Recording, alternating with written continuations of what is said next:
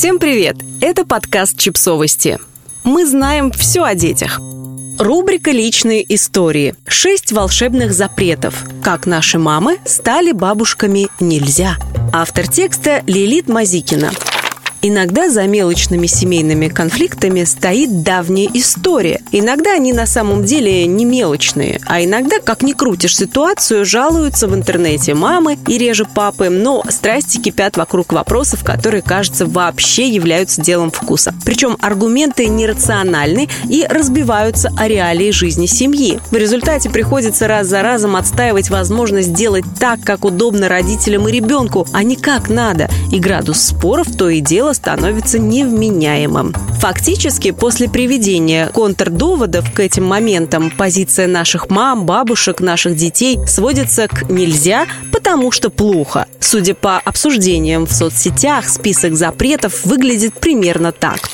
Первое. Нельзя девочке оставлять волосы распущенными. Длинные волосы должны быть заплетены, убраны в хвост или пучок. Каре со всех сторон заколото. В самых тяжелых случаях бабушка настаивает, что волосы, даже кудрявые, должны плотно прилегать к голове. Даже если для этого их надо сильно натянуть, убирая, или всю голову усеять заколками. Часто девочка с незаколотыми и несобранными волосами называется лохматой и непричесанной, даже если у нее волосы волосок лежит к волоску. Про женщину добавит неухоженная, себя не уважает.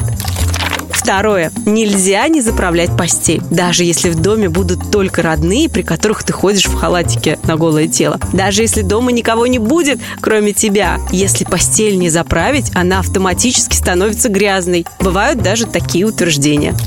Третье. Нельзя не гладить постельное и нижнее белье. Процесс стирки завершается только глажкой, иначе вещь все равно, что недостиранная. То есть опять грязная, нечистая, да и вообще это вопрос самоуважения. Четвертое. Нельзя есть без хлеба или без супа. Чаще без того и другого нельзя. Потому что без хлеба не культурно, а без супа гастрит. Пятое. Нельзя давать играть на планшете, смартфоне, компьютере. Если ребенок увлеченно рассказывает об игре, это первый признак лудомании. Тысячи поколений росли без девайсов, это естественнее. Если детство ребенка отличается от детства бабушки, это плохо. Чем? Просто плохо, потому что бабушка в детстве была счастлива. Как можно без такого счастья?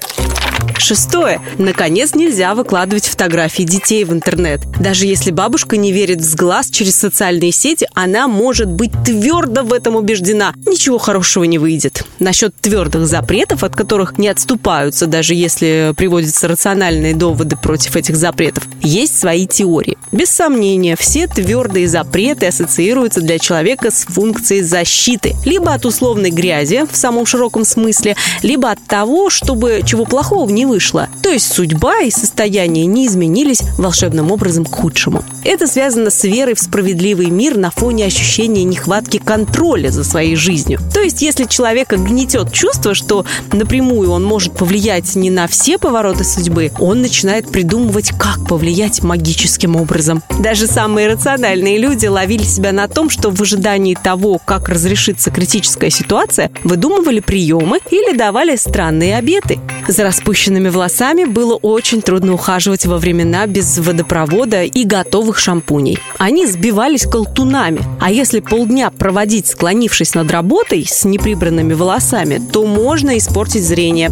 Кроме того, после того, как церковь объявила распущенные волосы зазывом к блуду, так стали помечать женщин, которых хотели опозорить. Сейчас ученые даже поощряют проветривание постели хотя бы некоторое время после того, как человек ее покинул. Так меньше размножаются бельевые клещи. Но в прошлом в разобранную постель могли запросто прыгнуть бегавшие во дворе босиком дети. Или же стершееся белье, не все могли сразу его заменять, мог кто-то увидеть. Или начать навязчиво думать о том, что в постели произошло что-то интимное. В старину навязчивые мысли о произошедшем интиме что только не вызывало. Точно так же в наше время ученые заявляют, что неглаженное белье лучше впитывает пот. Кроме того, глаженная ткань меньше повреждалась и дольше служила это верно и сейчас, но уже не так важно. Суп и хлеб были самыми верными способами забить желудок и занять делом выделившийся от голода желудочный сок во времена, когда жизнь не баловала многие семьи рационом. К тому же раньше не знали о бактериях, вызывающих гастрит. Суп – непременная часть диеты человека, у которого бактерия вызвала гастрит, пока он не вылечится. Детей долгое время не показывали чужим людям, чтобы не сглазить. Вера в сглаз малышей напрямую связана с некогда высокой детской смертностью. Ну а на то, что детство сейчас не то, что раньше, жалуются поколениями. И увлеченность ребенка чем-либо вызывает тревогу поколениями. То от шахмат будто бы случилась мания и нервная горячка, то от книг воспаленное воображение. Сейчас в эту категорию попали игры на смартфонах, хотя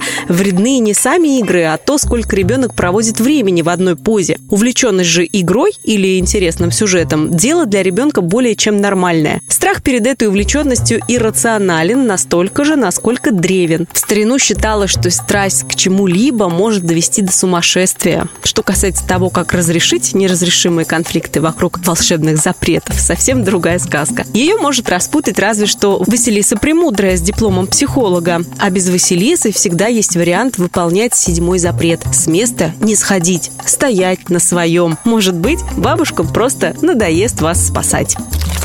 Подписывайтесь на подкаст, ставьте лайки и оставляйте комментарии. Ссылки на источники в описании к подкасту. До встречи!